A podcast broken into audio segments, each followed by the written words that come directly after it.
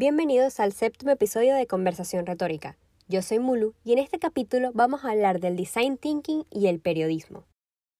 Pero antes de empezar, empecemos con la definición de este término que en lo personal he escuchado mucho últimamente, pero no había profundizado.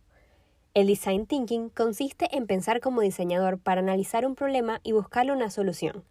El artículo Cómo el design thinking te puede ayudar para ser un mejor periodista digital de Mariana Santos explica cómo podemos utilizar el design thinking en un proyecto de periodismo digital. Como el design thinking nos ayuda a conocer a la audiencia, que actualmente en Internet es algo muy importante, puede ser muy utilizado para el periodismo digital. Recordemos que en Internet, a pesar de que llega a muchas personas, no es un medio de masas como antes donde teníamos que complacer a todos al mismo tiempo.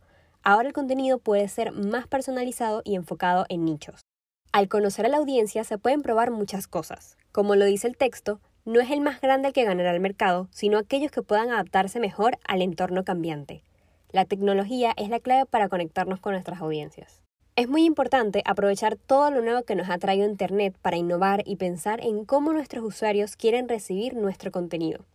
Además, el texto también menciona que debemos usar este tipo de pensamiento para variar la manera de monetizar el medio.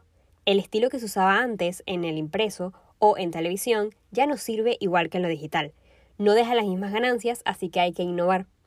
Hay que probar cosas nuevas y pensar que tal vez se fallará, pero fallar es parte del proceso.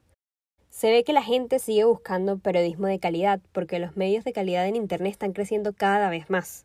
Y justo esos que tienen buen contenido, maneras creativas de comunicar y monetización diferente son los que se mantienen a flote.